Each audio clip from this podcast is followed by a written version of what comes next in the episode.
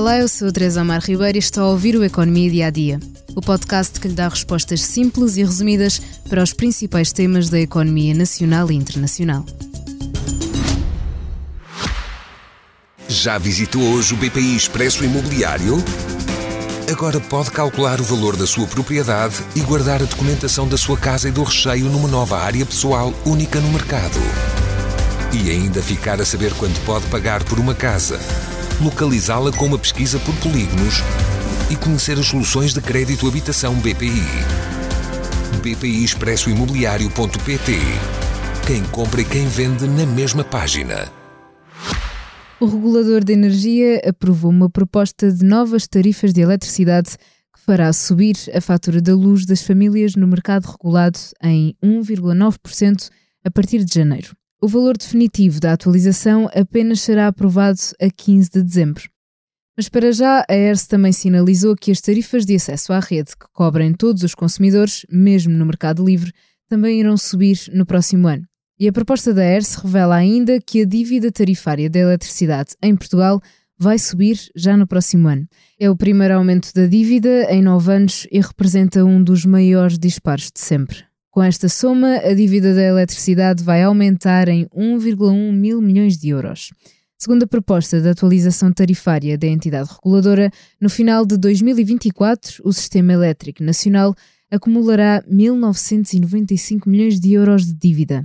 É quase o dobro da dívida estimada para 2023. Mas vamos voltar atrás para lhe explicar o que é isto da dívida tarifária da eletricidade. Em 2006, o então governo não aceitou os verdadeiros custos da energia elétrica, determinando que a eletricidade fosse fornecida aos consumidores abaixo do preço necessário para cobrir os custos de produção, transporte e distribuição de energia, o que levou, logicamente, a um acumular de dívida, valor que seria pago de forma parcelada nas seguintes faturas da eletricidade dos consumidores. Parte do valor da dívida foi vendida pelas empresas de energia para que recebessem o pagamento futuro dos consumidores. A dívida teve o seu pico em 2015, quando ultrapassou os 5 mil milhões de euros. A partir daí foi descendo gradualmente. Agora, como dissemos no início do episódio, vai voltar a subir pela primeira vez desde 2015. E por que é que a entidade reguladora da eletricidade decidiu aumentar agora a dívida em valores históricos? Segundo a própria ERSE, por causa da evolução desfavorável dos custos de interesse económico geral, que obrigou à transferência intemporal de proveitos permitidos. Segundo a ERSE, os juros a suportar em 2024 pela dívida tarifária serão de 11,4 milhões de euros, o que dá perto de 2 euros por cada um dos 6,4 milhões de clientes de eletricidade do país. A proposta da ERSE será durante os próximos 30 dias apreciada pelo seu Conselho Tarifário a 15 de dezembro, a ERS deverá publicar a versão final das tarifas para 2024.